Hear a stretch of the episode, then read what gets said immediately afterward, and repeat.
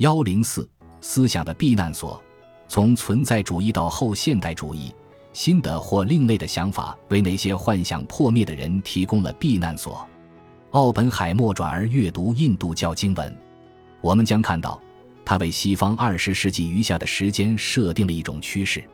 对于大多数想从失败的学说中解脱出来的人来说，存在主义更具吸引力。存在主义是一种古老而又新潮的哲学。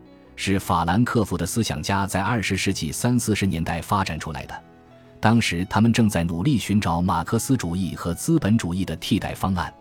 他们认为异化是社会的大问题，因为经济竞争和目光短浅的物质主义使群体间产生分裂，留下了躁动不安、四处迁徙的个体。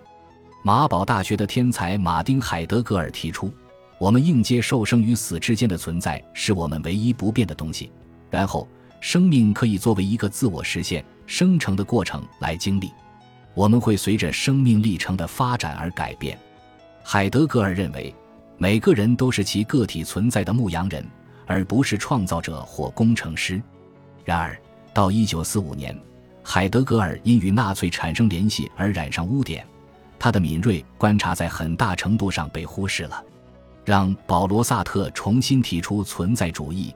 将其作为战后时代的新信条，萨特说：“人只是一种情景，或者只是他对自己的看法，别无他物。是将自己推向未来，并意识到自己在想象未来的存在。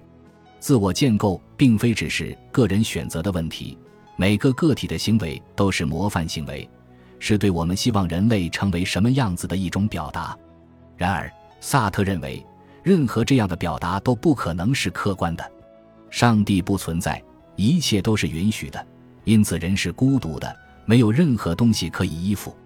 如果存在真的先于本质，就没有任何东西可以通过固定的人性来解释。换句话说，没有决定论，人是自由的，人就是自由。只有承认这一点是正确的，道德才是正当的。在二十世纪五六十年代。萨特版本的存在主义满足了受过良好教育的西方年轻人的普遍假设，他们在第二次世界大战后掌握了未来。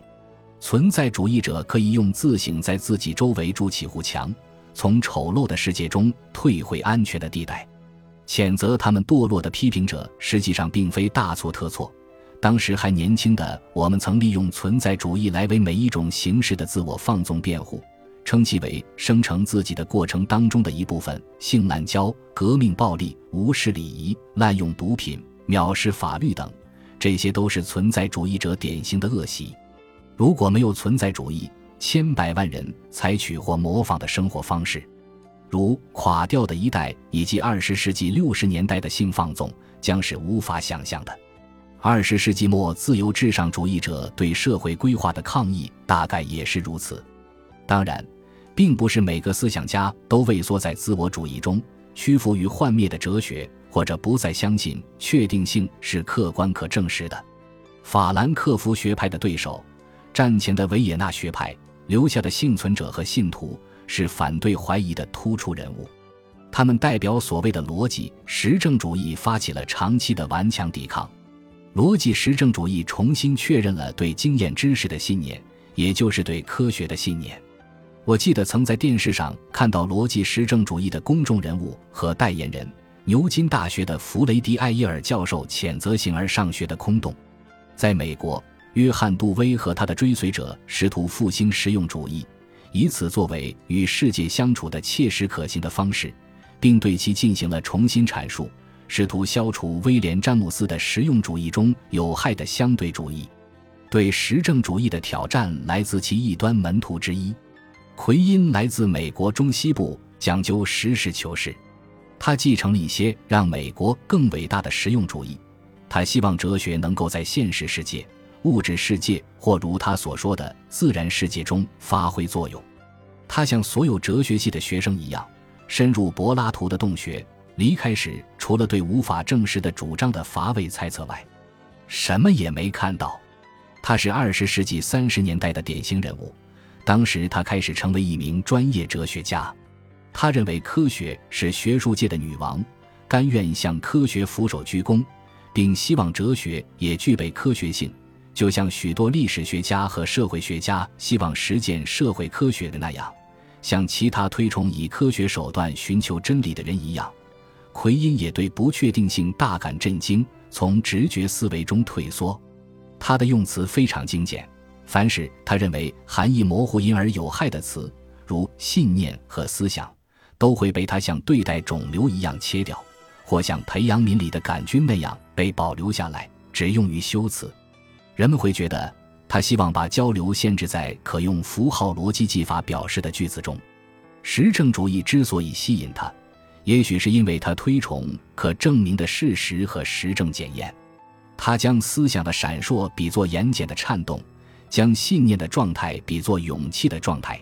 但以他的标准来看，实证主义者对无法经过科学检验的假定真理还是太过宽容了。他在一九五零年读给其他哲学家的两篇论文中，推翻了实证主义者接受普遍命题的基础。尽管无法证明，但他们是关于定义、用法或意义的问题。而意义也是奎因反对使用的词。有一个经典的例子是，人们可以同意所有单身汉都未婚这一命题为真，因为它从字面上就是这个意思。但不可以在没有证据的情况下同意克里夫·理查德是单身汉这一命题为真。奎因谴责这种区分，称其是错误的。他的论点的核心就是对意义的否定。单身汉一词在这里讨论的句子中代表未婚男子，但其本身没有任何意义。为什么奎因的论点很重要？这使他产生了一种新的思考方式，通过将命题与整个经验联系起来，并判断它在物质世界中是否有意义，或者是否能帮助我们理解物质世界，来检验该命题是否为真。然而，很少有读者追随他后期的学说。大多数人推断出两个相互矛盾的结论之一。有些人求助于科学来证明这些普遍表述的正确性，仿佛科学检验足以验证，甚至很有说服力地验证这些表述是否成立，就像物理定律或数学公理那样。另一些人则完全放弃形而上学，理由是奎因已经表明，不可能提出一个必然为真或本质为真的命题。无论哪种方式。科学似乎都在接管哲学，就像一个垄断者那样占据了真理的市场。然而，语言哲学家使实证主义及其分支显得肤浅和不尽如人意。路德维希·维特根斯坦的作品非常具有象征意义。他是罗素的一个不守规矩的学生。在剑桥大学罗素的一堂讨论课上，维特根斯坦拒绝承认桌下没有河马，以表明主张的独立性。罗素认为这个聪明的年轻人又可气又让人钦佩，这是一个年轻的反对者放弃逻辑实证主义的方式。维特根斯坦继续表现出不受博学干扰的才智，他的方法是独立思考问题，不让自己的头脑因为阅读先哲的作品而受到阻碍。一九五三年，维特根斯坦发表了《哲学研究》，印刷的书页仍然有讲义的感觉。但是与亚里士多德和索绪尔不同，维特根斯坦是自己写下来的。他似乎不信任自己的学生有能力准确理解他的意思。他没有解答那些读者可能会提出的问题，而是留下了许多悬而未决的疑问。一种具有潜在的毁灭性的病毒感染了他的著作。维特根斯坦对学生们说：“我的目的就是教你们从一种伪装的胡说八道。”变成一种明显的胡说八道，他令人信服的辩称：我们理解语言并不是因为它符合现实，而是因为他遵守使用规则。维特根斯坦想向一个学生问：所以您是说，人类的共识决定了什么是真，什么是假？还有，您到底是不是真心认为，除了人类行为以外，一切都是虚构的？这些都是威廉·詹姆斯和费迪南德·索绪尔所预料到的怀疑主义形式。维特根斯坦试图与他们保持距离。如果我确实提过虚构，那也是一种语法虚构。然而，正如我们已在庞加莱和戈德尔的例子中看到的，作家作品的影响往往会超出其本意。在维特根斯坦将他所谓的对象的模型和名称加以区别后。他把语言和意义分开了。几年后，法国哲学家雅克·德里达成为索绪尔最激进的解读者。他是一个具有独创性的思想家，一直处于不起眼的位置上，这让他变成了一个尖酸刻薄的人，甚至是一个愤怒的人。在德里达版本的索绪尔思想中，阅读和误读、解读和误解是无法区分的双胞胎。语言并不是指任何超越他们的现实，而是仅指语言自身。因为意义是由文化产生的，所以我们被困在文化假设中。这些假设为我们使用的语言赋予了意义。为了政治正确，过激的语言改革往往采纳或遵循着德里达的见解。例如，即使是在引用历史文献的时候，也不要使用历史上含有侮辱性的词语或表述，例如“瘸子”“黑鬼”“矬子”“疯子”，或者要求使用新的表述，例如“残障人士”或“发育受限”，或发起女权运动，要求废除通信词，比如 “man” 和 “he”。因为这些词也代表了男性，因此暗示了对男性的偏袒。然而，所谓的后现代主义不仅仅是语言转向，语言的无法描述的问题与科学的不确定性共同引发的结果是，人们不再相信知识可轻易获得，甚至怀疑知识根本就是不存在的。令人痛心的事件和新的机遇促使人们从现代主义当中抽身，战争、种族灭绝。广岛与建筑有关的现代运动创造的俗丽乌托邦，战后欧洲人过度规划的沉闷社会，被异化的人必须重新夺回文化。电子娱乐的突破性技术帮助他们做到了这一点。在某种程度上，这种背景下的后现代主义看起来像是一种代际效应。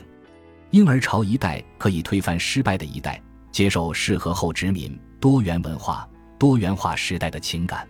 在一个拥挤的世界和地球村中，生命的毗连性和脆弱性鼓励存在多元视角，或说需要有多元视角，就像邻居采纳或尝试彼此的观点一样。必须避免给价值排序，不是因为这样做是错误的，而是因为价值序列是冲突的。后现代的感受反应难以捉摸的、不确定的、不存在的、未定义的、意识的、沉默的、不可表达的、无意义的、不可归类的。不可量化的、直觉的、讽刺的、不可解释的、随机的、变形的、超越的、不连贯的、模棱两可的、混乱的、多样的、五光十色的、棱角分明的现代感受无法涵盖的一切。从这种角度看，后现代主义是根据他对其他霸权思维方式的预测而产生的。它是我们所处的历史背景实施的一种由社会建构、文化设计的方案。夏尔·波德莱尔在其著名的诗句中，把现代定义为短暂的、意识的、偶然的艺术的一半，艺术的另一半是永恒不变。很想修改这句话，将后现代主义形容为短暂的、意识的、偶然的现代的一半，而现代的另一半是永恒不变。二十世纪六十年代发生的特定事件使后现代主义得以具体化，研究者们开始意识到。关于宇宙的主流科学图景是被矛盾撕裂的，例如相对论和量子论。二十世纪最宝贵的思想成就不可能同时是正确的。简雅各布斯的作品表达了体现在建筑和城市规划中的现代乌托邦理想的幻灭。托马斯库恩和混沌理论完成了二十世纪的科学反革命。从过去继承下来的有序的宇宙图景被我们今天的生活图景所取代。混乱而矛盾，充满不可观察的事件、不可追踪的例子、不可查明的原因和不可预测的影响。天主教会是世界上最大、最有影响力的教会，它的贡献常常得不到承认。但在第二次梵蒂冈公会议上，之前最自信的人类信心宝库放下戒备，教会许可了礼拜式的多元化，对信仰的多样性表现出前所未有的尊重。并通过使主教的地位更接近教宗，以及使平信徒的地位更接近神职人员，在其宗教权威结构上做出了妥协。传统与时局的结合产生了短暂的后现代时期，它使学术界和艺术界充满动荡且深受影响。对于知识分子和艺术家主宰的文明而言，它完全可以成为我们用于划分历史的一个时期。然而，如果说曾经出现过后现代时期，它似乎已经合乎情理地消失了。二十世纪九十年代及以后，世界迅速从后现代主义转向死后主义。被后现代主义者誉为大师的文学评论家伊哈布·哈桑在代卷中退缩，谴责他的崇拜者走错了方向。德里达的弟子、爱讲笑话的哲学家让·弗朗索瓦·利奥塔是另一位后现代主义英雄。他耸耸肩或撇撇嘴，告诉我们一切都是玩笑。德里达自己重新发现了马克思主义的优点，并拥抱了马克思主义的幽灵。学识渊博的查尔斯·詹克斯重新定义了后现代主义，抹去了一些被认为是定义性的特征。他提议以重建取代解构，抨击拙劣的模仿，并恢复了艺术、建筑和文学领域中经典现代派的地位。许多后现代主义者似乎已经对真实的回归做出一定让步。本集播放完毕，感谢您的收听，喜欢请订阅加关注。主页有更多精彩内容。